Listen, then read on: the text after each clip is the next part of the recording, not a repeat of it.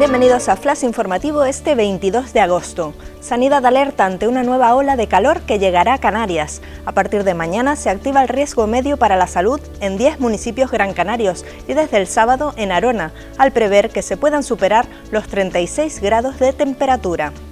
El incendio que descubrió a un tinerfeño.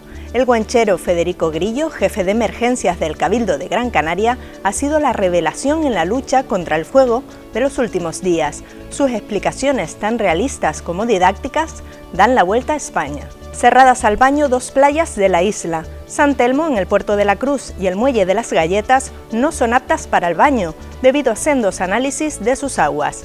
La decisión la tomaron los respectivos ayuntamientos como medida preventiva. Más de 700 personas se presentan a las 38 plazas de policía local de Santa Cruz. La Concejalía de Seguridad admite la solicitud de 527 opositores y rechaza la de otros 193 en una convocatoria que viene a paliar el déficit de agentes del cuerpo local capitalino. Más noticias en diariodavisos.com.